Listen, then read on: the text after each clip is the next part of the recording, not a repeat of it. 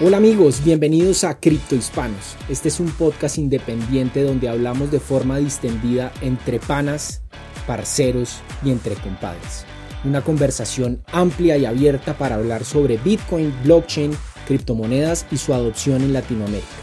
Este programa es conducido por Javier Bastardo, Cristóbal Pereira y quien les habla Alejandro Beltrán.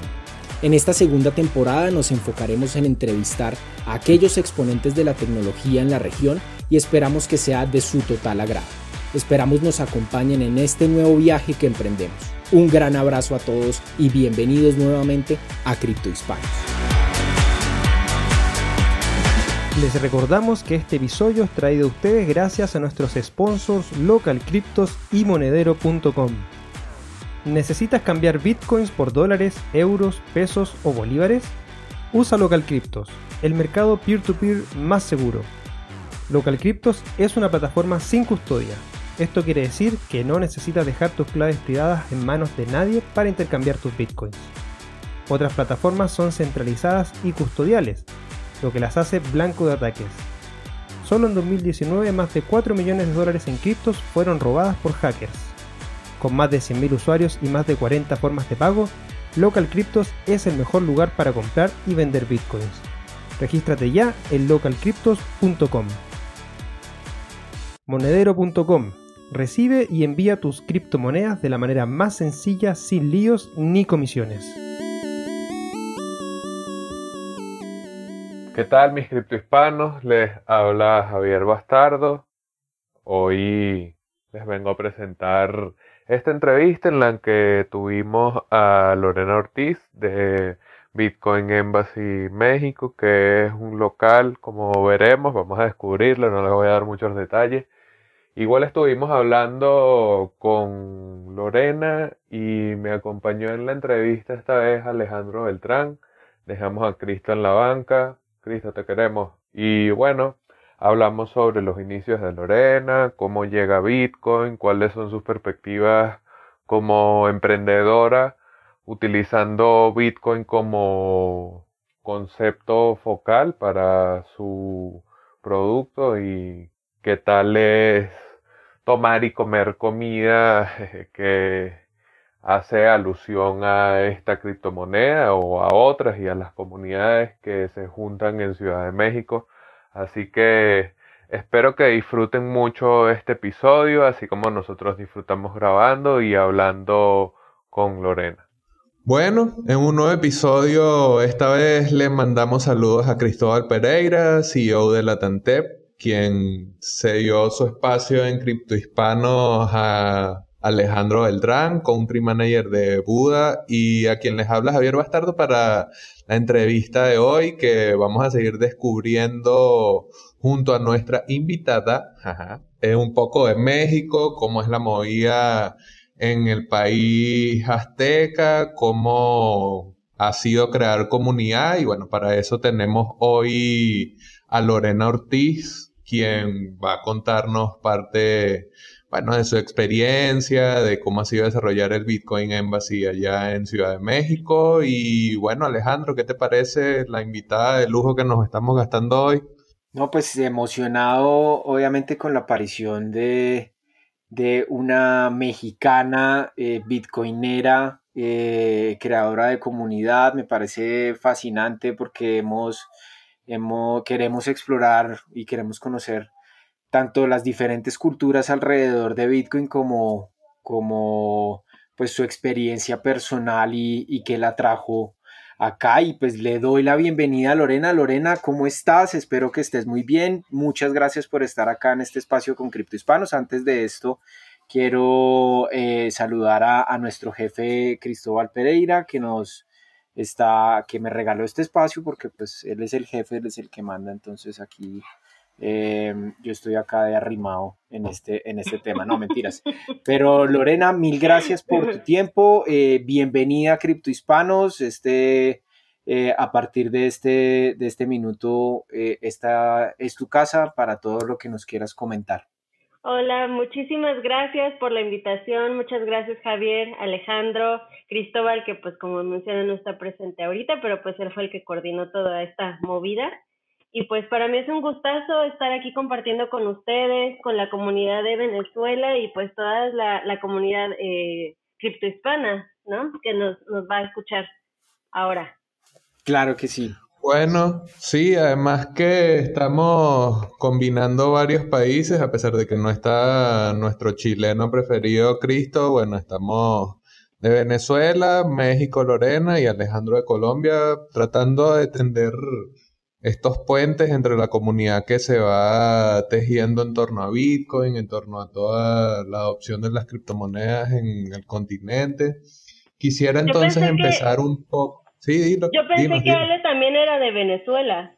No, yo soy un bogotano, yo soy un, un colombianito.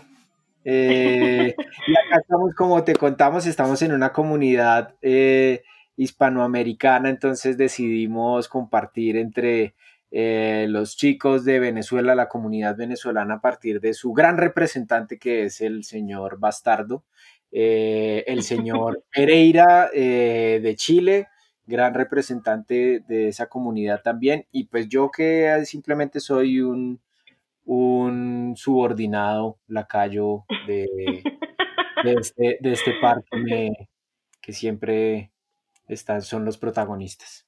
Muy bien, muy bien.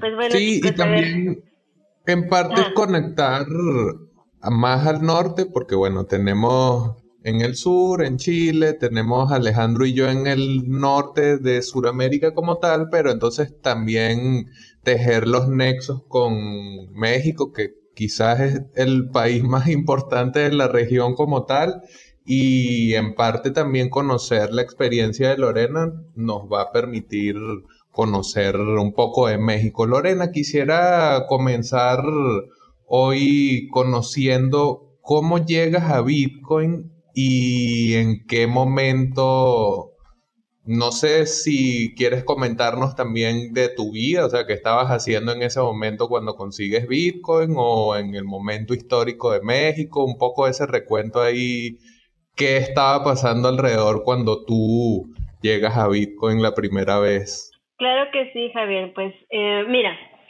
yo eh, escuché de Bitcoin por 2015 más o menos, eh, pero a pesar de que me puse como a investigar yo en internet y a, buscar qué, cómo funcionaba, qué era, dónde podía comprar, no encontré un, un lugar que me diera, que me inspirara confianza. como ya sabrán muchos, en la búsqueda de información en internet, muchas veces te encuentras con, con portales que, que son un poco extraños, que tienen fraudes, son estafas, entonces bueno, en ese momento yo no me animé eh, a comprar ni, ni a investigar como más allá de, porque aparte en ese entonces creo que me encontré con cosas de, de que se manejaba la deep web y cosas así, y pues obviamente te espantan, ¿no? Y dices, no, mejor ahí no me meto. Y bueno, en 2017 ya dos años después, yo estaba pues eh, viendo qué, qué, iba a hacer con, con mi vida. Mi mamá eh, es, eh, bueno, era maestra, tenía una escuela y pues el plan de vida que tenía yo era quedarme con, con la escuela. Para esa razón estaba yo estudiando en ese entonces psicología social. Pero me doy cuenta de que no era como mi, mi camino, ¿sabes? Hay momentos en la vida en la que uno dice, mm, no, como que eso no me va a gustar hacer por el resto de mi vida. Y pues me cae el 20 y digo, pues creo que no, esto no, no es para mí. Y pues empecé a colaborar con un amigo mío que tenía una, una disquera independiente de, metal. A mí me gusta el, punk, el heavy metal, el, rock. Y pues estaba yo ahí con él ayudándole en la producción de discos, material, eh, swag y otras cosas eh, otro, otro datillo por ahí, mi papá es músico, entonces yo eh, tengo ciertos conocimientos por ahí y por eso me gustaba mucho también estar en ese, en ese rollo, en esa onda. ¿Tu papá era pues músico, músico punk o más de otra tendencia? No, no, no, mi, mi papá es músico eh, de música folclórica mexicana, esa es su pasión. Pero eh, siempre, siempre ha sido eh, un, un, músico muy, muy diverso, ¿sabes? De hecho es autodidacta, sabe tocar como 20 instrumentos diferentes. Y, le gusta mucho tipo, muchos tipos de música, desde música clásica a rock, a música latinoamericana, este, no sé, un montón, jazz. Entonces, su conocimiento musical es muy diverso y por lo tanto, eh, pues me lo ha transmitido a mí, afortunadamente. tuve ese papá, bueno, tengo ese papá. Y pues sí, así estaba yo en este rollo de, del punk y del rock y toda la onda. Y pues este amigo me dice, oye, ¿sabes que una de las bandas que, que yo estoy este, apoyando va a ir de gira a Japón? ¿No quieres ir? Y yo así de, no, pues claro, ¿no? Japón, ¿cómo no? Por supuesto que quiero ir. Y pues empiezo a, ahorrar para, para el viaje eh, específicamente. Y pues me doy cuenta de que no quería tocar como ciertos ahorros que tenía aparte entonces le pregunto a un amigo de mi mamá, oye, ¿en qué puedo invertir este, este dinero para que me, me rinda un poquito más para mi viaje? Y ya me dijo, pues yo estoy, yo tengo un amigo que está en algo bien raro, pero pues igual y a ti te gusta, no sé, este, a ti que te gustan las cosas raras. Y así, ok, pues preséntamelo, ¿no? ok, ok, ok. Y, y pues ya me dijo, pues va, sí, sí, te lo presento. Y va y me presenta al que ahora es mi socio y pareja, que es David Noriega. Y pues David eh, me empieza a platicar sobre Bitcoin, pero lo que me, lo que me encantó de, de su explicación y del primer acercamiento que yo tuve con alguien que, que tenía Bitcoin fue el hecho de que me lo explicó desde un punto de vista ideológico no el no tanto el, el hecho de oye sí mira invierte en bitcoin y te vas a hacer millonario y bla bla bla no quieres libertad financiera quieres ser tu propio jefe ¿no? ajá sí no no no no no no, okay, gana dinero con dos simples aplicaciones desde tu celular. Y refiéreme a tres refiéreme a tres. Ándale ándale sí sí sí. No no fue el típico scammer no porque para esto, eh, si yo tengo una historia interesante, David, yo creo más aún, él tiene en Bitcoin desde 2011. Entonces, eh, pues experiencia dentro de, las criptomonedas y todo, pues es mucho más amplia que la mía. Y pues que tuve muchísima suerte al encontrar este, este maestro, este, este criptopadrino, como dije el otro día en, en Twitter, ¿no? Y pues nada, me empezó a platicar de, todo el rollo de Bitcoin, eh, cómo funcionaba. Para mí fue algo muy, muy extraño, ¿no? O sea, porque cuando alguien te platica de Bitcoin, es así de, ¿de qué diablos me está hablando, no? ¿Qué es la descentralización? ¿Cómo es que funciona una red de computadoras, no? Y si lo hackean y si no sé qué. Entonces, pues tenía mil preguntas y pues él me las respondió. Decido invertir una pequeña cantidad en Bitcoin eh, era noviembre del 2017. Ya estaba como a, medio camino Bitcoin eh, hacia la subida más grande que ha tenido. Y pues nada, pasó una semana, creo, un poquito más, y pues seguí en, contacto con David y, veía cómo se comportaba, ¿no? El, el, la cantidad de Bitcoin que yo había invertido. Y dije, órale, pues se ve, se ve que está padre esto, ¿no? Porque aparte, este, en una semana subió este como un 20% o 30, no sé. Y dije, pues va, meto todo, ¿no? Y, y metí todo mi dinero ahí. Y pues ya llegó diciembre del 2017 y, y pues nada, nos fue muy bien a todos. y pues ya, eh, con David empecé yo a, a salir y, y, pues empezamos a tener una relación y pues ya posteriormente, no sé si quieren que ya pase al momento en el que decidimos emprender Bitcoin en Basibar. Ese fue el, el, principio fue mi, mi relato de cómo empecé en Bitcoin. Y ya lo terminé. Oye, entonces ese fue un, un, los unió el Bitcoin, el amor eh, lo creó fue el Bitcoin realmente. Eso bastante interesante. Creo que es la primera pareja que unida por, por el Bitcoin. Ojalá que no lo separe el Bitcoin tampoco, ¿no? Que se, eh, no. Hasta que el Bitcoin, hasta que el Bitcoin nos separe. Qué mal agüero, ¿viste? Qué no, feo. mentiras, es, es, molestando, es molestando. No, ya la metió en la pirámide, ya que ya está en la pirámide. ya está, ya está ahí en el, en el sistema de referidos. Está en el sistema de referidos. No, mentiras. Oye, pues la, la historia es súper interesante eh, de, de cómo llegas a Bitcoin cómo te une también la música, cómo todas estas casualidades de la vida dentro de tu entorno familiar que termina saltando a algo como Bitcoin, que es bastante extraño eh, para algunos, eh, termina como, como dándote esa, esa, esa visión de, de, de, lo que hoy también todos compartimos de forma ideológica con Bitcoin, ¿no? Ese es, ese es uh -huh. un poco...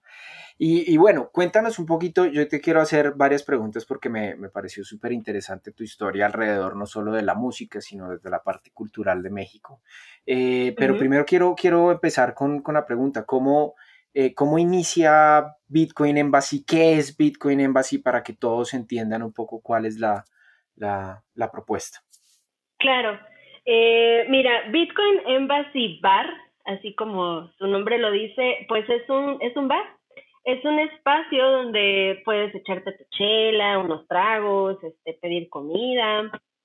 Y eh, lo, lo, bonito, lo atractivo y, y, y, lo que diferencia a Bitcoin Embassy de, de otros bares y otros restaurantes es el hecho de que está enfocado 100% a la comunidad cripto eh, desde el piso hasta el swag, hasta este, eh, las obras de arte que encuentras colgadas en la pared, que afortunadamente nos han eh, donado y prestado criptoartistas de la comunidad mexicana, como Lucho Poletti y Gustavo Grillasca. Eh, también cuadros de, de, personalidades que han asistido a Bitcoin Embassy Bar como Max Kaiser y Tom Bay, y pues parte de la comunidad mexicana también. Y pues eh, nosotros realizamos, bueno, realizábamos antes de la cuarentena, vamos a retomarlo ahora que, que tengamos la posibilidad, meetups eh, casi cada jueves y conferencias sobre temas eh, cripto, tecnología, eh, como saben, eh, Bitcoin y blockchain y las criptomonedas engloban eh, muchísimas disciplinas humanas y pues también tienen que ver eh, derechos, leyes, contabilidad, tecnología, computación, un montón de cosas.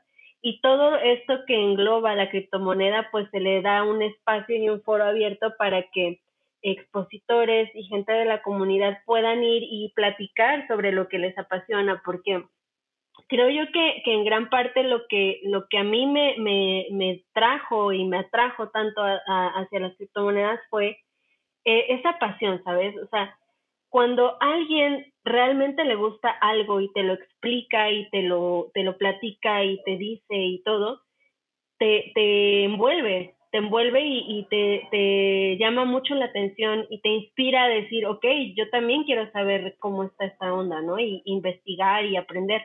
Entonces, eh, lo que, la filosofía que hay en, en Bitcoin para abrirle el espacio a los speakers es que sea un tema que a ellos les apasiona. Yo no lo elijo, lo elige el speaker, para que sea un tema que, que digan, esto es lo que a mí me gusta y esto es yo, de lo que yo quiero hablar, para que así pueda transmitir a la comunidad eh, esa misma pasión y ese mismo interés que, que, esta persona tiene, ¿no? El speaker. Y pues de, de, eso se trata Bitcoin Bar. Y la música, las, pero la música sí la escoges tú, ¿no? sí, y, pero eh, no, no podemos poner todo el tiempo heavy metal ni, ni punk muy pesadón ni, ni nada por el estilo. No puedes poner no, a... Hace falta un poco de perreo. hace falta un poco de perreo y salsa. Hace falta un poco de Bad Bunny, así algo. No, fíjate que, y de hecho eso, eso te iba a comentar, a, a todos mis, mis empleados y colaboradores les digo, ¿saben qué? Nada más hay un género que está prohibido aquí en Bitcoin Embassy Bar, el reggaetón. Y eso porque, no es porque no me, no me gusta, porque digo, ya, ya en, la fiesta y con unas chelas encima, pues todo el mundo perreamos un rato. Este, pero, pero no me gusta que, que el envase sea un espacio eh, de perreo, ¿sabes? Eh, me gusta que sea más un espacio en el que puedas platicar. Ese es el punto. O sea, no es tanto ir a perrear un rato, ¿no? Es, es el hecho de que te tomes tu chela así, pero conozcas más gente y con el perreo pues no, no se presta mucho como para la conversación. No sé ustedes qué, qué piensen. Ah, yo creo que sí, exacto. No, no, no va tan a tono el perreo con Bitcoin, a pesar de que todos podemos perrear y tal, es verdad, pero... O sea, como Bitcoin se presta para todo, pero creo que exacto, lo que dice Lorena es totalmente razonable. No es así como crear un lugar al que tú sabes que vas a ir exclusivamente a divertirte o a que sea como solamente algo de ocio, sino también la idea de que hay una serie de expertos que van a compartir su experiencia, su conocimiento y que además ahí tienes la oportunidad, bueno, también de tomarte la chela y tal, pero como que el espacio mantenga la sobriedad suficiente como para que sepas que siempre puede haber una discusión de nivel y, o sea, yo creo que eso es súper, súper importante, pues, o sea, lo del perreo claro que importa, pero se comprende. pero en otros contextos. En otros contextos. Exacto.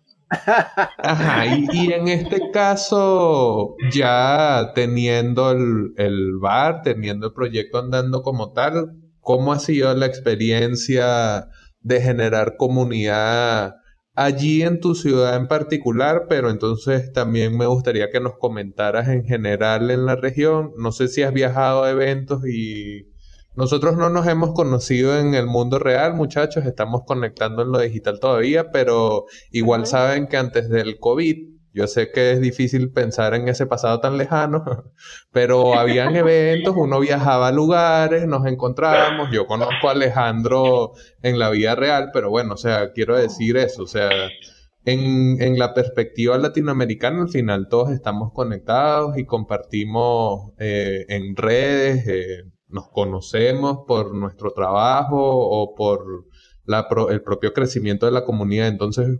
¿Cómo, ¿Cómo ha sido eso desde tu perspectiva? Primero en el caso del Bitcoin Embassy ahí en el más inmediato espacio de influencia que tienes, pero bueno, también la perspectiva regional que es importante. ¿Cómo ha sido la experiencia de crear comunidad? Eh, pues bueno, creo que debo empezar por platicar el por qué, ¿no? del Embassy. Eh, el Embassy, el, ah bueno, como les comentaba, eh, empecé a salir con David y un día en, entre copas justamente, ya con una botellita de vino encima, empezamos ¿Con a reggaetón o con, con reggaetón o con rock?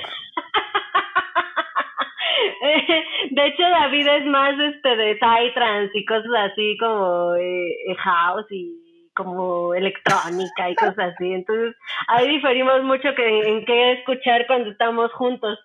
Este, ¿Pero los une el reggaetón de alguna forma o no? el punto aquí es el reggaetón, cómo funciona entre ustedes. mentira, mentira. Pues sí, perreamos a veces, no te lo voy a mentir. Este, a veces también nos echamos unos perreos acá eh, hasta el piso. Pero no, ese, en esa ocasión no era perreo lo que estábamos haciendo. Estábamos platicando. Y pues conversando me dice David que eh, él visitó Praga eh, para Lenipolis eh, y ese espacio, eh, supongo he oído hablar de él, sino eh, búsquenlo.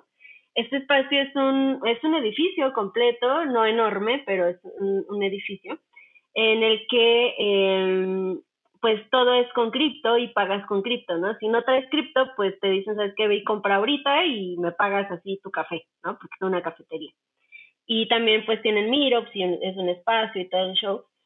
Y me dice, yo, yo cuando conocí ese lugar, eh, me dieron muchísimas ganas de crear algo así aquí en México para la, para la comunidad, para que, para que todos tuvieran un espacio, ¿no? En el, en el que convivir, en el que llegar y preguntar y conocer. Y le dije, pues, eh, ah, para esto se me olvidó comentarles, yo tuve una cafetería eh, un año, más o menos aproximadamente, y a mí me encantaba este, este rollo, ¿no? De, de atender a los clientes, de platicar con ellos y todo. Y le dije a ver, mira, pues yo tengo experiencia en esto, eh, y pues, ¿por qué no, no lo hacemos, no? ¿Por qué no, no creamos un espacio así?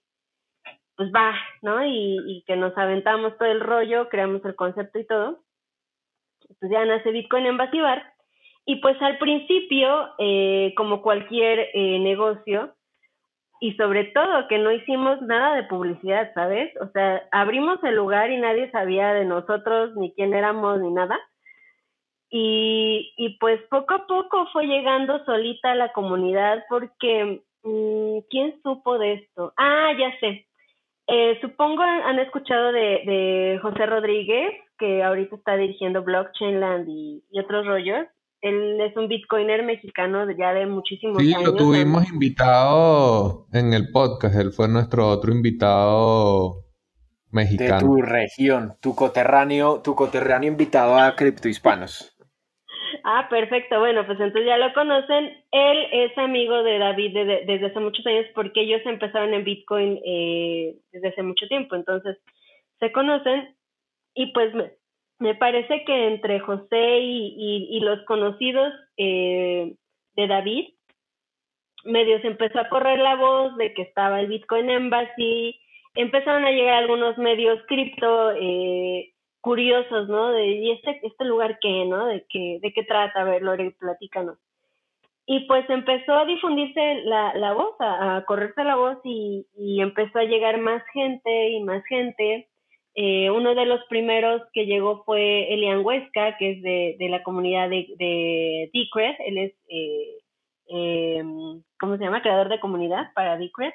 También llegó eh, Sebastián Telles, que dirige un grupo en Facebook que ahorita ya tiene más de 10.000 eh, mil usuarios registrados.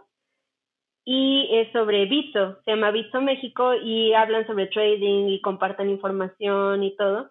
Entonces él llegó y me dijo, oye, de hecho por él fue que se empezó la, la mm, ¿cómo se dice? La costumbre de hacer meetups los jueves. Porque me dice, oye, mira, yo tengo tiempo buscando un lugar en el cual hacer reuniones. Este, ¿Nos darías chance de hacerlas aquí? Y pues, sí, vamos, va, ¿qué día? El jueves, ok. Y pues de ahí los jueves y los jueves y los jueves se quedaron eh, como, como jueves cripto, jueves de trading y pues ya, eh, así empezó a crearse eh, la comunidad que gira en torno a Bitcoin Embassy Bar. Mm, y pues lo, lo bonito de esto, ¿sabes qué ha sido? Que los mismos eh, criptousuarios y, y personas de otras comunidades solitos van y, y, cuentan, ¿no? Y dicen, oye, pues es que este lugar es nuestra casa en la Ciudad de México y ahí nos juntamos y platicamos y bla, bla, bla y, y me traen speakers, como por ejemplo te, te comentaba en el caso de Max Kaiser, José Rodríguez dijo, pues mira acá, acá está el Bitcoin en Basibar, ¿por qué no viene? Stonebase también lo trajo José Rodríguez. Y, y pues ha, ha, sido ha sido muy padre porque solito la comunidad te apoya y solita la comunidad eh, te hace crecer y gracias a ellos es que es que ahora eh, hemos eh, llegado al, al momento en el que estamos ya un año después más de un año después de la creación de Bitcoin en Basibar y pues ya mucha gente nos conoce hasta hasta ustedes no hasta allá en Venezuela y Colombia y, y en otros lados de, de América Latina. Oye, y a propósito de, de, esa, digamos, de esos personajes ilustres que has recibido en, en el Bitcoin en Basibar, como por ejemplo Max, Max Kaiser, y, pues el mismo José, que también es una eminencia del ecosistema latinoamericano. ¿Qué experiencias o qué anécdotas has tenido con ellos? Eh, si has tenido algún algo particular, particular chistoso, curioso, que, que nos quieras como comentar de esas experiencias con Max Kaiser, obviamente teniendo en cuenta que Max Kaiser pues eh, es uno de los periodistas más, más reconocidos y, y pues es un pro Bitcoin ¿Qué, ¿Qué, nos puedes contar un poco de esas anécdotas que has vivido y de otros personajes que tú digas, oye, este también es muy representativo y una anécdota muy chévere de él es esta?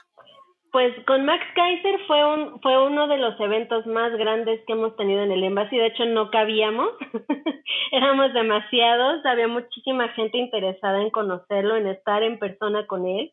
Eh, porque como mencionas, él, él fue uno de los primeros speakers eh, grandes que empezaron a promover Bitcoin y gracias a Max Kaiser, mucha de la gente que, que estuvo ese día y que está en Bitcoin en Bar como, como eh, asistentes regulares, es que llegaron a, a, Bitcoin, gracias a Max Kaiser. Entonces, bueno, eh, en ese entonces fue uno, fue uno de, los, de los últimos eventos, ¿sabes? Antes de, de, de toda la onda de COVID, pero Max y Stacy ya venían eh, de otros países donde, donde ya estaban tomando medidas más, más drásticas respecto al COVID. Entonces, eh, José Rodríguez me dijo, mira, eh, obviamente no es por descortesía, no es por, no es por groseros, pero nadie puede tocar a Max y Stacy. Y así de rayos, ¿no? Porque aparte, de, supongo que igual en, Sudamérica es, igual, pero aquí en México somos muy de abrazar, ¿no? Y de besar. No, y, aquí también, aquí también, pero yo no quiero que nadie me abrace hoy en día. Yo odiaría no. que me abrazaran hoy en día, pero sí, somos, yo creo que los latinoamericanos somos muy así, ¿no? Somos muy de, de al abrazo. Sí, pero a mí que no me están abrazando tampoco. sí, no, tampoco, tampoco. Sí, de hecho, para mí ha sido muy difícil, ¿sabes? Porque yo soy, yo soy mucho de abrazar, pero muchísimo. O sea, a todos mis clientes en el embassy, ya una vez que los conozco, a todos los abrazaba. Ir así de, hola, fulanita, ¿no? Así como, no sé, era, era muy cercana mi relación con todos ellos. Y bueno, pues sí, eh, José me dice, nada más que avísales a todos que nadie se le puede acercar a Max y a Stacy. Y así de, ups, ¿no? Y pues ya en ese entonces acá en México no estaba, eh, todavía no había llegado tan fuerte todo el rollo de información y nada, o sea, como que todos andábamos así de, ay, sí, el COVID, ¿no? Como que no le dábamos mucha importancia. Y pues ya agarro y, le, y les digo a todos, oigan, este, ya, ya va a llegar Max y Stacy, por favor, nadie los puede tocar, ni acercarse, ni nada. Y todos de, uh, ¿no? Y así, oh, discúlpame, pero pues es que es, es, es una es una instrucción que me acaban de dar y pues hay que respetarlos, ¿no? O sea, ellos son los invitados y, si ellos no quieren que, que tengamos contacto con ellos, pues ni modo, ¿no? Y pues ya llegaron y así de todos, ay, no, querían así como lanzárseles encima y José así como, como, como haciendo como este, como si fuera ¿De el guardaespaldas de Max. Sí. Kevin Costner era el Kevin Costner y Whitney Houston era Max Kyles. Les puse la canción de muy bien, muy bien. y pues ya llegó José y Max y, y Stacy, pues todos así queriendo abraza, este, abrazarlos y acercarse, y pues José así este, interponiéndose, ¿no? Ya lo subimos porque para esto, eh, ahora que, que vengan a la Ciudad de México, ojalá, ojalá puedan venir para conocer el espacio. Está dividido en dos. Abajo es la barra, la cocina y mesas como de bar normal, y arriba tenemos un cañón y un, un espacio como eh, específico para, para las reuniones, ¿no? Entonces ya lo subimos.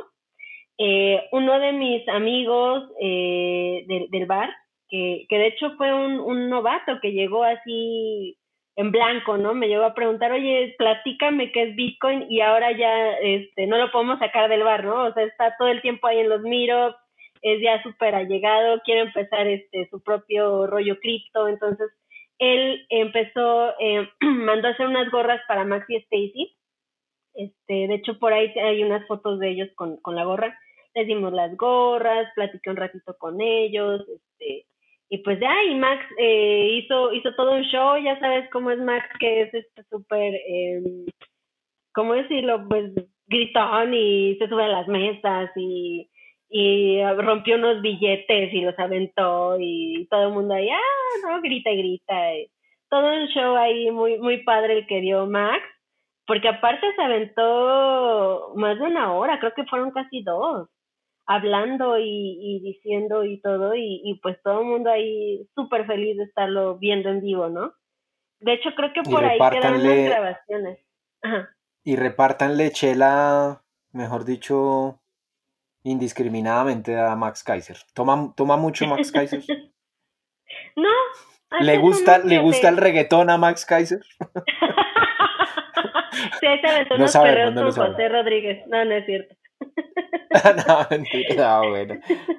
Oye, eh, no, Lorena, eh, eh, nosotros pues desde, desde, desde la perspectiva latinoamericana pues tenemos nuestros propios ecosistemas y cada uno va teniendo diferentes eh, desafíos y, fortalezas y pues también un poco de, amenazas alrededor de, esta institución que llamamos Estado que evidentemente alrededor de Bitcoin ha generado muchos, muchas controversias, muchas polémicas. Y quisiéramos preguntarte, ¿cuáles crees tú que son los principales desafíos, eh, amenazas y fortalezas para la adopción de Bitcoin, eh, digamos, partiendo de, tu caso, de tu experiencia en México, y pues cómo lo ves en la región, si digamos desde México ven, ven a la región como una región de, grandes oportunidades, eh, y pues cuáles son los desafíos que ves. Mm, desafíos, eh, me parece que la desinformación, eh, las estafas, híjole, es que eso, eso es, es una barrera terrible, porque la gente se queda con una experiencia y un trauma de las criptos horrible. O sea, los malditos scammers eh, son un gancho para la gente y la gente dice, ay, sí, las criptomonedas. Y ¿sabes qué es lo peor? O sea, hay gente que, que sí, que sí sabe, está consciente de que está en una estafa, está consciente de eso y no les importa estar estafando a todos, ¿no? Pero hay gente que de verdad no entiende, o sea, no sabe que está en una estafa, que está participando en una estafa y te dice, ay, no, es que yo ya estoy invirtiendo en Bitcoin. Ajá, ah, sí, a ver, cuéntame no, pues es que soy parte del Beat Club, ¿no? Y así de, no. Oye, pero es que eso es una estafa, ¿no? Y como ya les hicieron el coco horrible, ellos defienden, defienden la estafa y, no entienden que están haciendo mal. Hay otros que sí. Eh, tuve una señora ahí en el bar que, que me dijo, oye, es que yo quiero, este, hablar aquí en tu foro y no sé qué, y yo soy muy cuidadosa en, cuanto a, qué personas participan en el envase, ya sea ahora en los live streams o, o en ese entonces en los meetups, y le digo, ok, dime, dime de qué quieres platicar. Es que estoy en una empresa y estoy invirtiendo en, cripto. ¿En cuál empresa? No, es que voy a entrar, voy, apenas entré en, en FX Trading. Este, no, esa es una, una mega estafa en México, no sé en, Latinoamérica, pero, pero están estafando mucha gente. Y ya le dije, mira, eh, ¿cuánto tiempo llevas ahí? No, pues que apenas empecé el mes pasado, creo, una semana. No, que mi amiguita me metió. Y ya le dije, mira, te voy a explicar algo, eh, tal vez sea un poco doloroso y triste para ti, pero este, esta empresa de la que me estás hablando funciona de esta manera no es una empresa eh, tal cual, es una estafa, es un scam. Eh, y es por esto, esto y esto. Eh, yo te recomiendo que, que tú inviertas por tu parte si quieres entrar a las criptomonedas. Y yo vi cómo su cara se empezó como a, a pues a, poner muy, muy triste, ¿no? Muy mal. Eh, ya le dije, mira, yo estoy aquí para ayudarte si, si necesitas apoyo, pero eh, por favor saca tu dinero de ahí no metas más gente porque solamente la vas a estafar. No, muchas gracias, que no sé qué. Y varias, varias personas que, que estaban en scams los, los, logramos rescatar también entre Sebastián Telles y Elian Huesca y yo. Entonces creo que uno de los obstáculos más grandes y más terribles que existen en Latinoamérica son los scams. Una. Dos, eh, el hecho de, de, las regulaciones, ¿sabes? Eh, hay mucha gente que está muy temerosa de, la cuestión de los impuestos, eh, de la regulación que existe ahorita de, la ley FinTech aquí en México, y les da miedo, les da mucho miedo, este, no, es que, eh, ¿qué tal que, que me meten a la cárcel? O, ay, es que los impuestos y no sé qué. Pero afortunadamente también en la, en la comunidad de Bitcoin en base tenemos eh, contadores, tenemos mucha gente que se dedica a esto y están investigando. Hay muchísimos todavía huecos legales y fiscales dentro de la criptomoneda en México. Eh, y pues ellos están súper metidazos aprendiendo y estudiándole cómo, cómo se tienen que hacer, eh, por ejemplo, las declaraciones, ¿no? A los traders, a la gente que hace minería y otras cosas para evitarles problemas legales y pues eh, me parece que esos son los retos que, que tiene la cripto en, en México. Y bueno, también sabes que otra cosilla me he dado cuenta, el otro día Javier de hecho posteó algo sobre, sobre los expertos, eh, la gente que se cree muy experta en el rollo. Eh, tristemente me doy cuenta de que hay mucha gente que ni siquiera sabe, sabe bien, o sea, yo me doy cuenta de que ni siquiera son tal cual expertos expertos, por así decirlo. pero son malos, son malos con la gente nueva, son muy burlones y, los quieren humillar y, se ríen de sus dudas que tal vez para ellos sean tontas porque ya tienen tiempo o, medio tiempo ahí en, el cripto y, y pues se burlan de la gente y eso es muy mala onda, ¿sabes? Porque, porque tú llegas a un lugar y dices, eh, o algún grupo y dices, oigan, eh, ¿por qué no me, podrían explicar o, oigan cómo funciona la minería o, o si hago una, una transacción se revierte?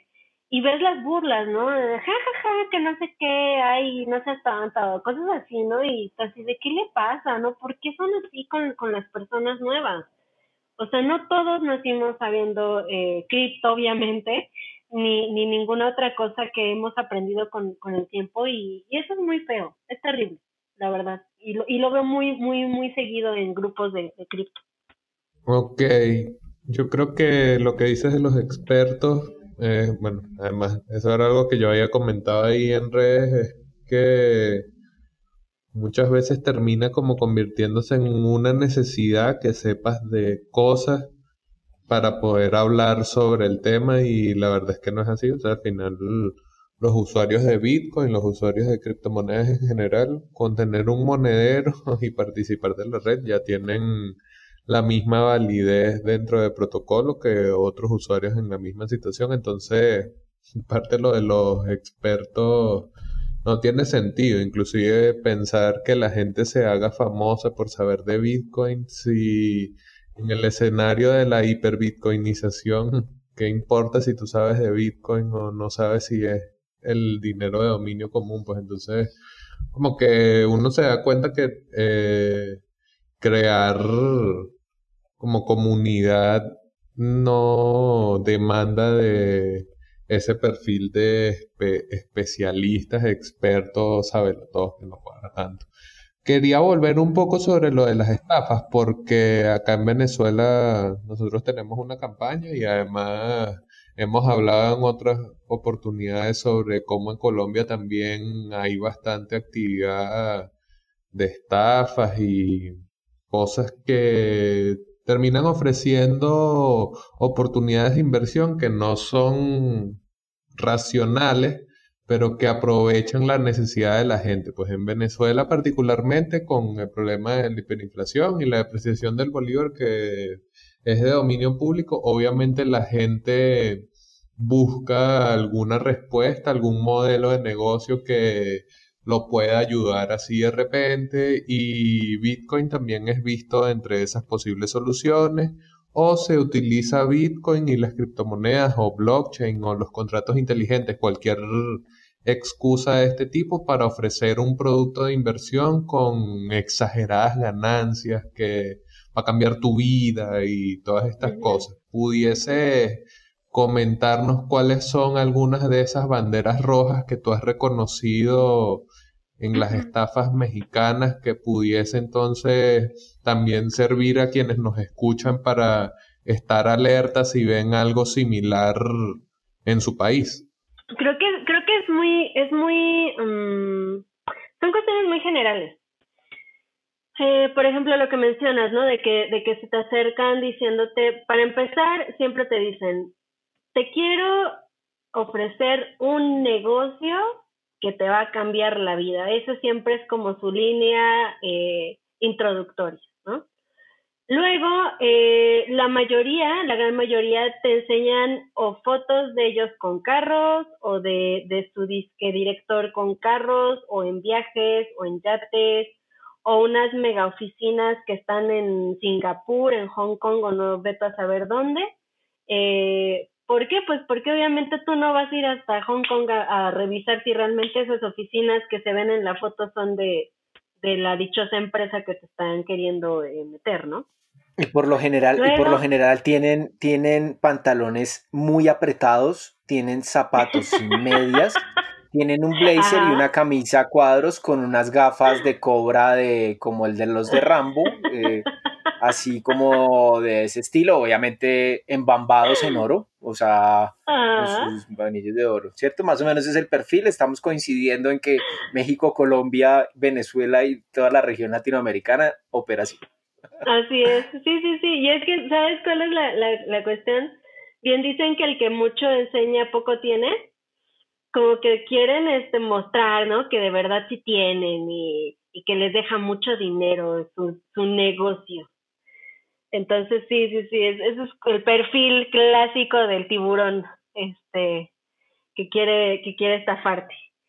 Y bueno, eso es lo que, lo que les comento, el hecho, como dice Javier, de que te digan, em, no, pues es que tienes un retorno de inversión en dos meses, el 200%, y te dices, ah, caray, ¿no? ¿Y de dónde sale, no? Y otro punto, pues, es el hecho de que te digan, ah, pero, pero tienes que meter más gente, ¿no? O, o nuestro modelo no es la pirámide, es el trapezoide, ¿no? Y, y jaladas por el estilo.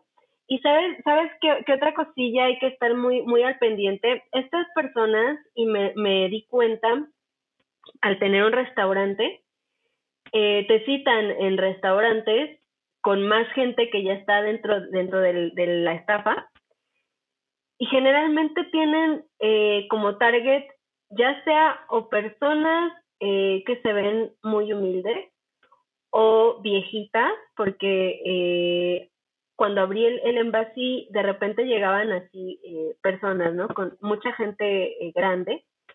Y yo decía, bueno, ¿estos qué están haciendo, no? Y, y, obviamente no me, o sea, no se acercaron a mí. Otros de mis clientes me dijeron, oye, ¿sabes qué, Lore? Acabo de escuchar lo que están platicando en esa mesa y es una estafa. Y afortunadamente, eh, como les comentaba, mi, mi amigo Elian Huesca eh, hace, hace una presentación muy buena sobre estafas, eh, tiene una, una presentación y pues él llegó a correrlos. Eh, llegó un día y dice, ¿saben qué? Voy a hablar sobre criptoestafas, ¿no? Y que les prende el cañón y se pone ahí a hablar y empieza a nombrar todo lo que ellos estaban haciendo. Y agarraron y dijeron, ay, ¿saben qué? Ya nos vamos. Y van y se quejan conmigo, oye Lore, es que nos está este gritando este hombre que está ahí. Y yo así de, ajá, no, bueno, está hablando fuerte, pero no te está gritando a ti. No, es que es hacia nosotros. Le digo, ok, entonces lo que él está diciendo, ¿te queda a ti? ¿A tu, a tu disque empresa? Si te queda el saco, póntelo. No, pero no sé qué, nunca más vamos a regresar aquí, ¿no? Pues ese es el, el punto, chicos. No regresen, por favor, porque aquí no, no nos gustan los fraudes. Y pues ya, se, se fueron súper enojadísimos y, y pues afortunadamente no, no, no regresaron. Entonces, sí, si ven un, una congregación ahí de, de viejitas o de gente que, que se ve como muy humilde, muchas veces ese es como su target y es muy triste, ¿sabes? Porque es población muy vulnerable, o sea que no, no sabe a veces ni cómo usar bien su teléfono eh, o, o, personas muy de muy este de, de mayores de, de 50, 60 años que viven de sus pensiones o, cosas así y los están robando o sea, los desgraciados los están robando a esa, gente y, y, es muy feo el, darse cuenta de ese tipo de, de movidas, ¿no? Que ese es su target principal para estafar. Ay, no, no se han preguntado, no se han preguntado cómo caben esa, esos personajes en esos pantalones tan apretados. Es algo que yo no me, todavía me cuestiono, todavía me cuestiono cómo puede caber una persona en un pantalón tan apretado para, pues no sé, si es que quieren que le aprieta, que le apriete los huevos para ver si tiene el valor de tumbar a la gente y estafarla, ¿no? Eh, esa es mi teoría, es, esa es mi teoría. Sí, aquí yo creo que deberíamos hacer una fundación que en vez de que se llame Save the Children sería Save the Cheated a la gente estafada. Aunque bueno, el perfil acá en, en, nuestro país, yo también creo que si bien hay personas que también caen de forma inescrupulosa y, y estos personajes pues tienen un poco la capacidad y la retórica para convencer a alguien de forma ingenua, aquí también hay muchas personas conscientes de eso, pero, pero al final no les no les importa el tema con tal uh -huh. de hacer esa plata lo más rápido posible. Pero es verdad, y tienes toda la razón, Lorena, que, que, que, ese tipo de objetivos de estas personas son personas mayores o son personas que de pronto eh, no tienen eh, una formación o no están muy asociadas con la tecnología como para entender un poco qué es ese, eh, ese, ese, tema, ¿cierto? Y, pues bueno, ahí pasando un poco a, temas más amigables, eh, yo quisiera que, no, pues yo creo, yo, yo te veo más, yo creería adivinar esto, pero ¿cuál es tu moneda preferida y, y por qué? Sí, creo que, creo que ya todos sospechan cuál es. Pero bueno, ahí va la gran, la gran revelación. ojo, ojo, señores criptohispanos, atención. Lorena Ortiz nos va a decir cuál es su moneda preferida. No se lo pierdan. Tambores, por favor. Bitcoin.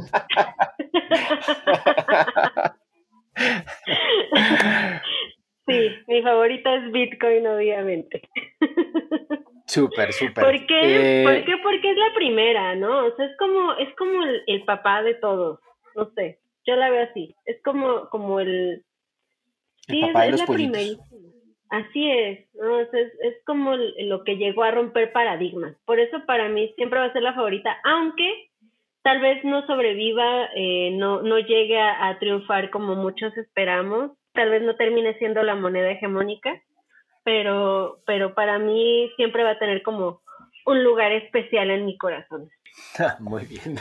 Ok, y en ese, o sea, no sé si vamos a tener, ojalá que no, porque al final si tenemos una moneda hegemónica, ¿cuántos actores no precisamente positivos va a haber o sea, al final, en ese caso, Bitcoin igual funcionaría para uno como para el enemigo de uno. Entonces yo no sé, siempre me pregunto si realmente quiero ver adopción de masas a nivel de escala de millones de millones de personas, eh, pero no sé, creo que ahí, ahí todavía no sé si nosotros vamos a ver como tal ese gran crecimiento, quizás de aquí a dos halvings puede ser de aquí a 2028 veremos otro tipo de actores dentro de Bitcoin, otro tipo de movimientos, entonces, no sé, por allí quisiera saber cuál es, cuál fue la experiencia, porque dices que Bitcoin es el papá, pero tú tuviste un hijito, o el bar tuvo un hijito, que fue el token del Bar que hubo ahí como una controversia, cierta polémica por la creación del token y quería que nos comentaras un poco la experiencia, cuáles fueron las razones y qué tal qué tal tener un token. No, o sea, yo tengo uno, pero de ¿Ah, diario Cheatcoin. Sí, el token se llama Shit, entonces está hecho en Liquid. Claro, está hecho en Liquid se llama Synthetic Hyper, hyper um, Interactive, interactive Token.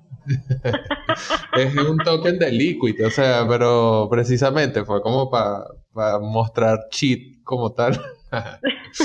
Entonces, bueno, no. Quería que nos contaras un poco en el caso del token del Embassy, qué tal fue eso, cómo estuvo y bueno.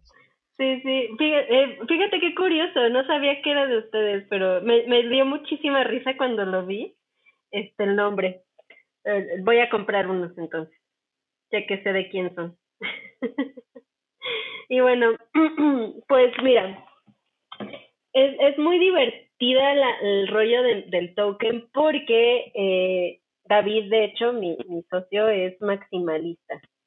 Es Bitcoin maximalista y pues él obviamente no está como a favor de, de, de las ICOs y, de los tokens en general y bla, bla, bla. Pero, eh, pues fue, fue cuestión de necesidad, ¿sabes? Fue cuestión de necesidad de eh, continuar teniendo un ingreso. Esto del COVID, pues a todos nos, nos pegó, sobre todo el, al, al sector restaurantero y de turismo, porque pues no tienes clientes no, no hay gente, ¿no? Este, que esté ahí contigo. Y pues obviamente como, como empresa responsable con sus empleados, pues no podíamos dejarlos eh, sin nada, ¿no? Sin, sin un empleo.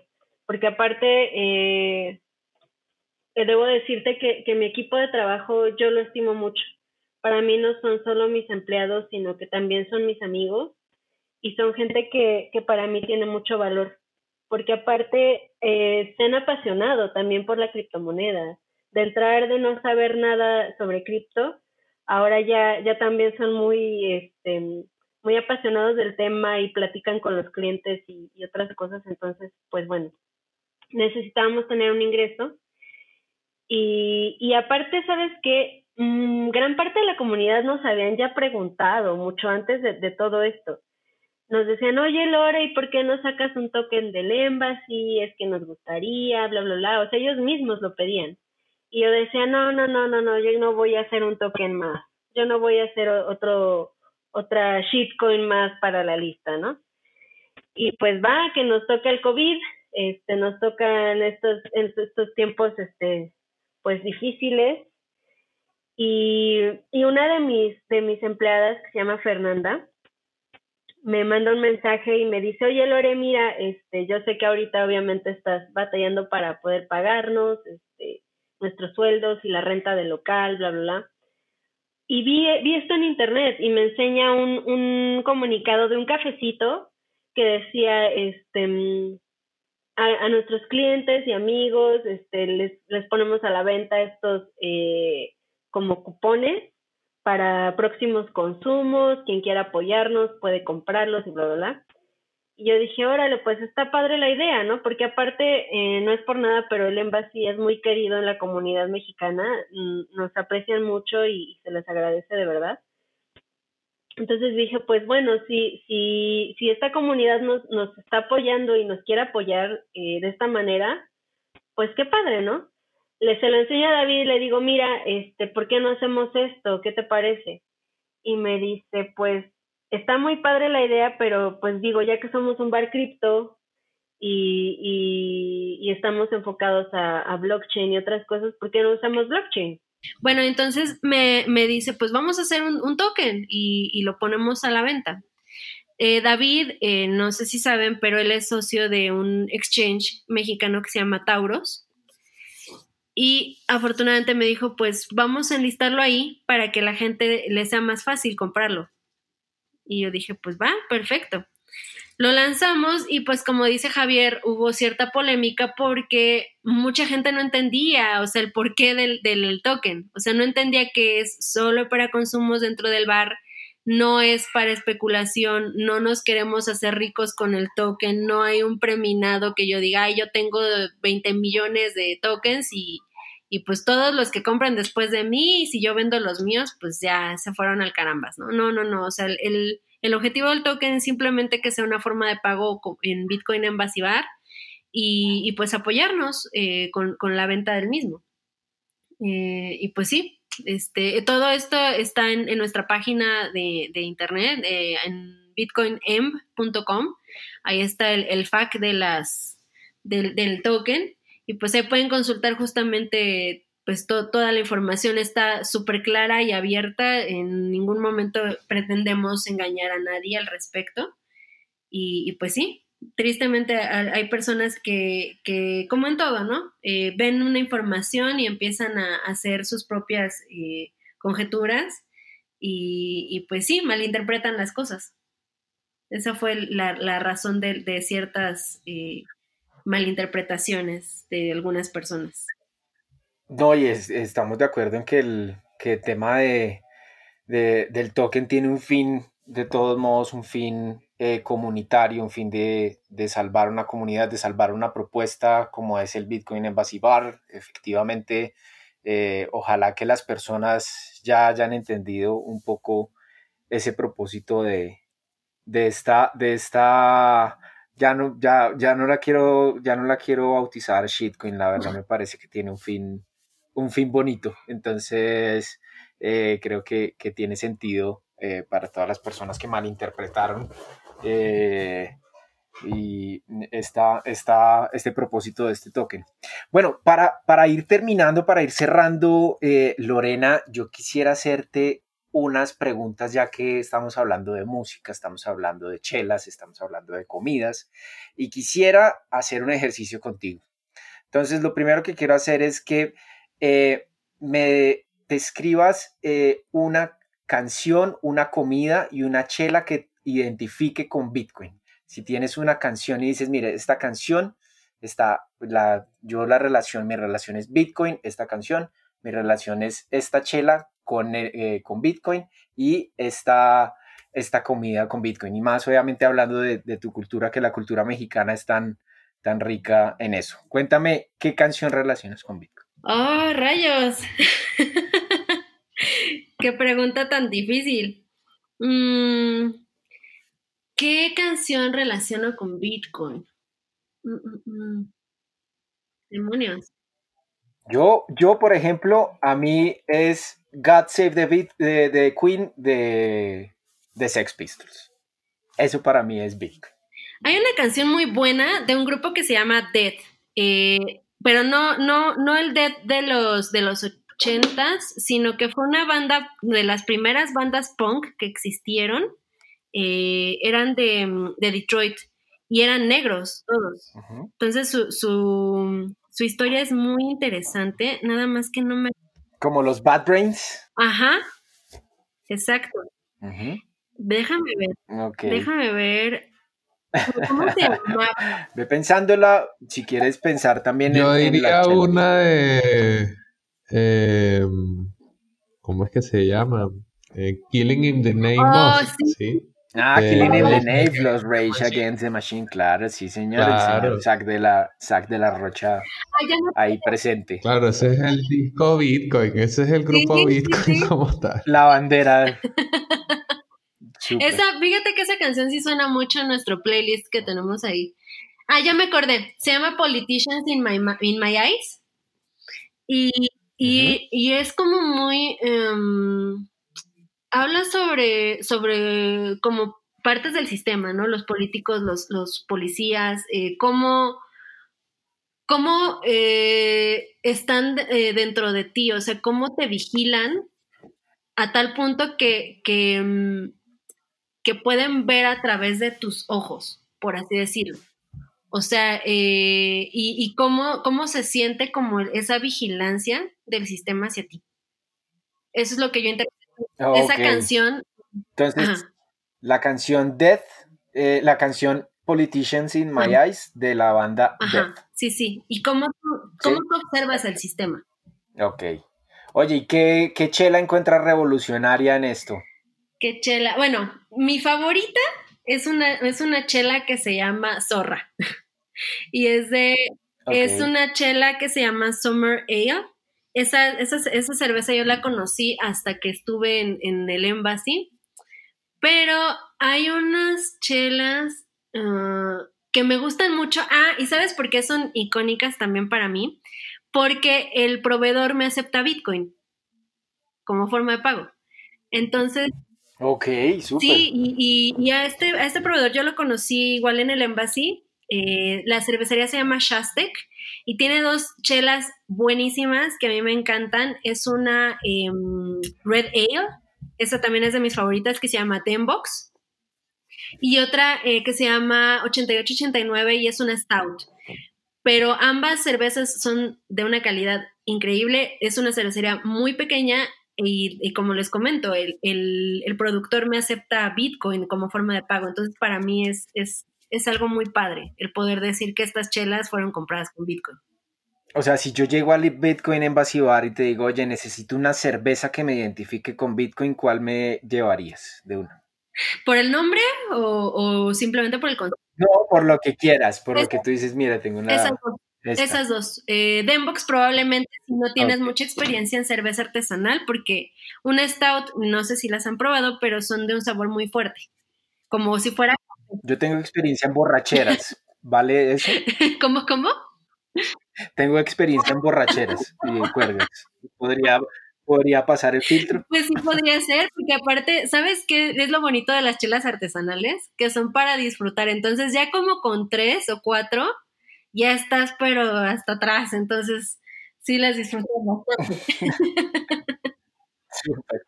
Bueno, y la comida, hablando de la comida, sabemos que México tiene una riqueza gastronómica impresionante. ¿Qué identificarías? ¿Los chilaquiles, los, las parnitas? ¿Qué te gustaría? ¿Con qué te identificarías para decirle a nuestros criptohispanos ¿cuál podría ser la comida que el Bitcoin Bar recomienda para identificarse con Bitcoin? Bueno, eh, lo personal me gustan mucho los tacos.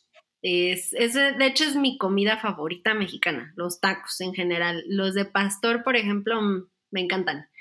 Eh, y los de cabeza, porque, ¿sabes qué? Es, la cosa con, México. Eh, como dices, tenemos una gastronomía un poco peculiar y la mayoría de los clientes que son extranjeros que llegan al embassy les platico que comemos tacos de cabeza y de ojo y de cachete y de oreja se quedan súper sorprendidos y como medio asqueados, ¿no? Entonces esos son de mis favoritos también. Pero eh, si queremos hablar de comida cripto, bueno, en el Embassy tenemos eh, toda nuestra carta o la gran, gran mayoría de, nuestra carta es con temática cripto. Entonces, por ejemplo, tenemos pizzas que son, eh, que se llaman Equihash, Ethash, Kryptonite, Mimblewimble, este, Laszlo's Pizza, y, otras pizzas que, son eh, con, este tipo de nombres como chistosos. O por ejemplo, hamburguesas, tenemos eh, tres hamburguesas, una se llama No Coiner y justamente no tiene carne. Este, otra se llama Bitcoin Maximalist y es una, una hamburguesa enorme de 250 gramos de carne, está muy grande y otra que es una que se llama Bitcoiner normal y pues es con carnita y tocino y otras cositas, ¿no? Entonces, eh, si quieres identificar como la cultura cripto eh, en cuanto a cuestión culinaria, pues podrías probar unas pizzas, ¿no? De ahí del, Bitcoin en de, porque aparte tienen una receta muy, muy padre, no es por nada, pero las pizzas del Embassy son mis favoritas en, en todo el mundo, porque tienen queso cheddar, este, en la orilla les ponemos ajonjolí negro, entonces tienen una, una vista diferente y un sabor muy, muy particular. Están muy buenas. Si van algún día, se las recomiendo, chicos. Se las voy a invitar. No, espero, espero ir y yo me comería más bien la hamburguesa de esa maximalista, me sonó bastante bien, me dio apetito. Eh, bueno, y cerrando, hemos, hemos recorrido cómo llega Lorena Ortiz a Bitcoin, cómo emprende un proyecto en pareja. David, saludos. Eh, y cómo no solo el proyecto cuaja, sino que termina volviéndose hasta cierto punto una citadela de Bitcoin, porque bueno, sabes como habíamos dicho, que la gente de Ciudad de México y bueno, incluso la gente fuera de México, sabemos que hay ese lugar en la capital de México en donde uno puede llegar y pagar con cripto, comer platos que te van a recordar al aslo o que te van a retrotraer al maximalismo con la carne y todo esto.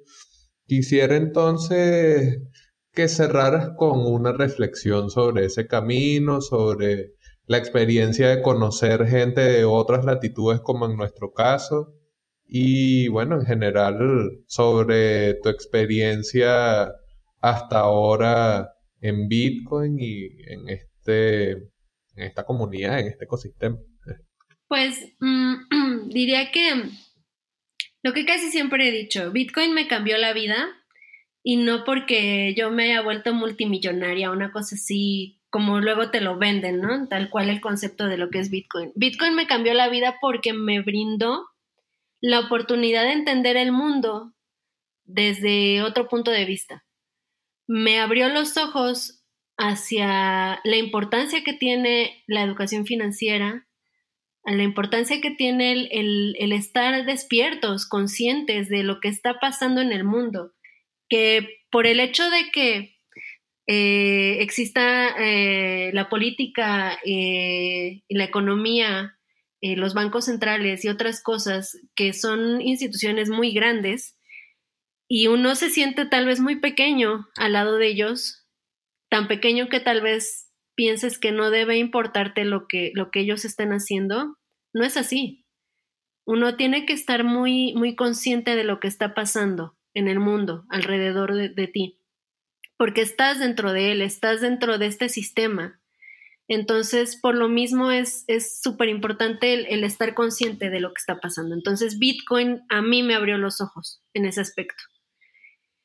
Em, en cuanto a la comunidad, pues yo les debo muchísimo, en verdad no saben eh, qué, qué felicidad me da el saber que tengo amigos tan inteligentes, tan capaces eh, y tan nerds, tan, tan, sí, o sea, tan, tan listos que me comparten tantas cosas. Nunca había tenido de verdad amigos tan inteligentes como los que tengo ahora, que, son parte de la comunidad cripto, con los que no nada más me junto, por ejemplo, hoy viernes, ¿no? En la noche. Por cierto, que si quieren, hoy, hoy los invito a nuestras criptochelas en la noche, Javier, Alejandro y quien nos escuche.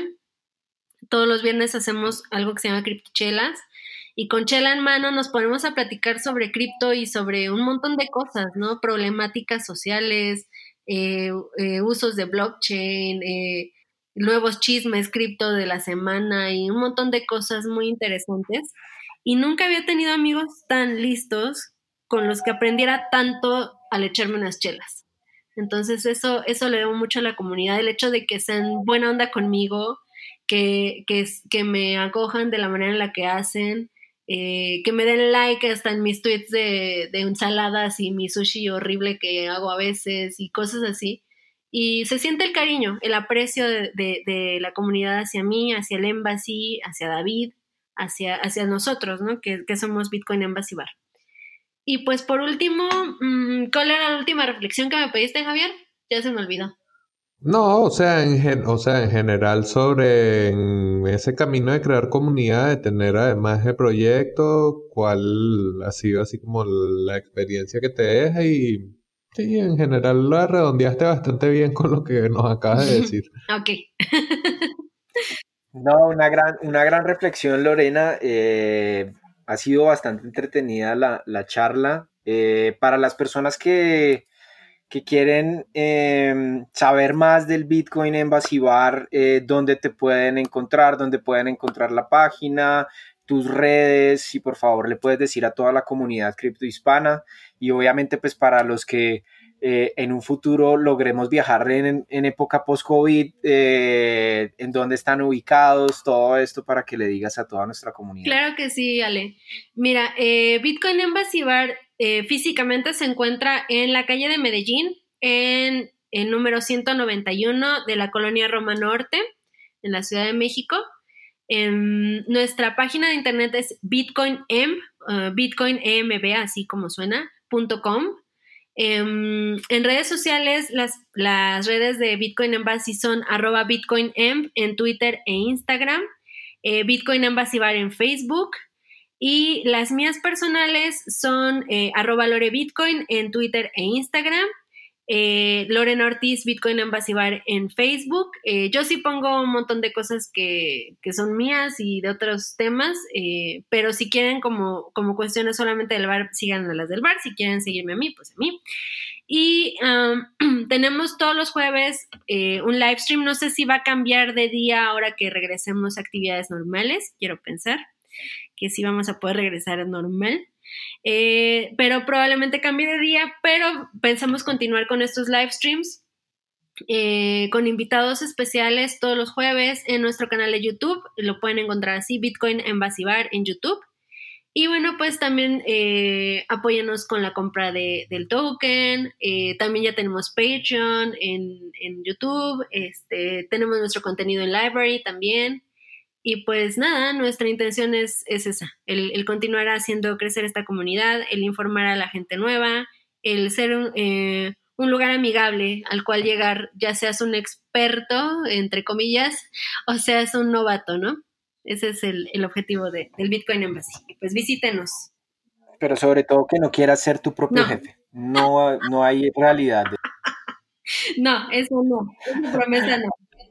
Sí, dejen las pirámides, dejen las pirámides. Sí, el scam no es un negocio, por favor, sigan el, hashtag que promueve el doctor Javier Bastardo, scam a hashtag, scam no es un negocio. Y está buenísimo este hashtag, ¿eh? Feliz. sí, Lorena, eh, mil y mil gracias, encantados de tenerte acá en el, en el programa, muchísimas gracias por todos los aprendizajes. Eh, nos estaremos viendo. Espero que esta sea también tu casa y te podamos invitar a otras discusiones eh, y, mil, mil gracias por, por todo tu tiempo acá en este Cripto Hispanos. Javi, no sé si quieres tener eh, alguna despedida sentida para, para nuestra querida invitada, eh, si nos quieras dar algunas últimas palabras. Claro. Siempre gracias a Lorena por su tiempo, gracias por compartir cómo ha sido la experiencia de crear este proyecto Bitcoin en Basibar, además también ese paneo que nos dio por México, le mando un saludo internacional desde acá y también a David, a toda la gente que hace vida en el Bitcoin en Basibar y también a Miguel Arroyo, que es quien edita nuestro podcast y al gran jefecito Cristo, Cristóbal Pereira, que hoy nos dejó acá Alejandro y a mí Sí, haciendo la entrevista. Claro, algo nos va a decir siempre. No, mentira, mentira, Cristóbal, saludos. Y bueno, no nos podemos. no nos podemos ir sin antes agradecer a nuestros sponsors que hacen posible este y todos los episodios de esta temporada de Cripto Hispanos. Les recordamos que este episodio es traído a ustedes gracias a nuestros sponsors Local y Monedero.com. ¿Necesitas cambiar bitcoins por dólares, euros, pesos o bolívares? Usa Local Cryptos, el mercado peer-to-peer más seguro.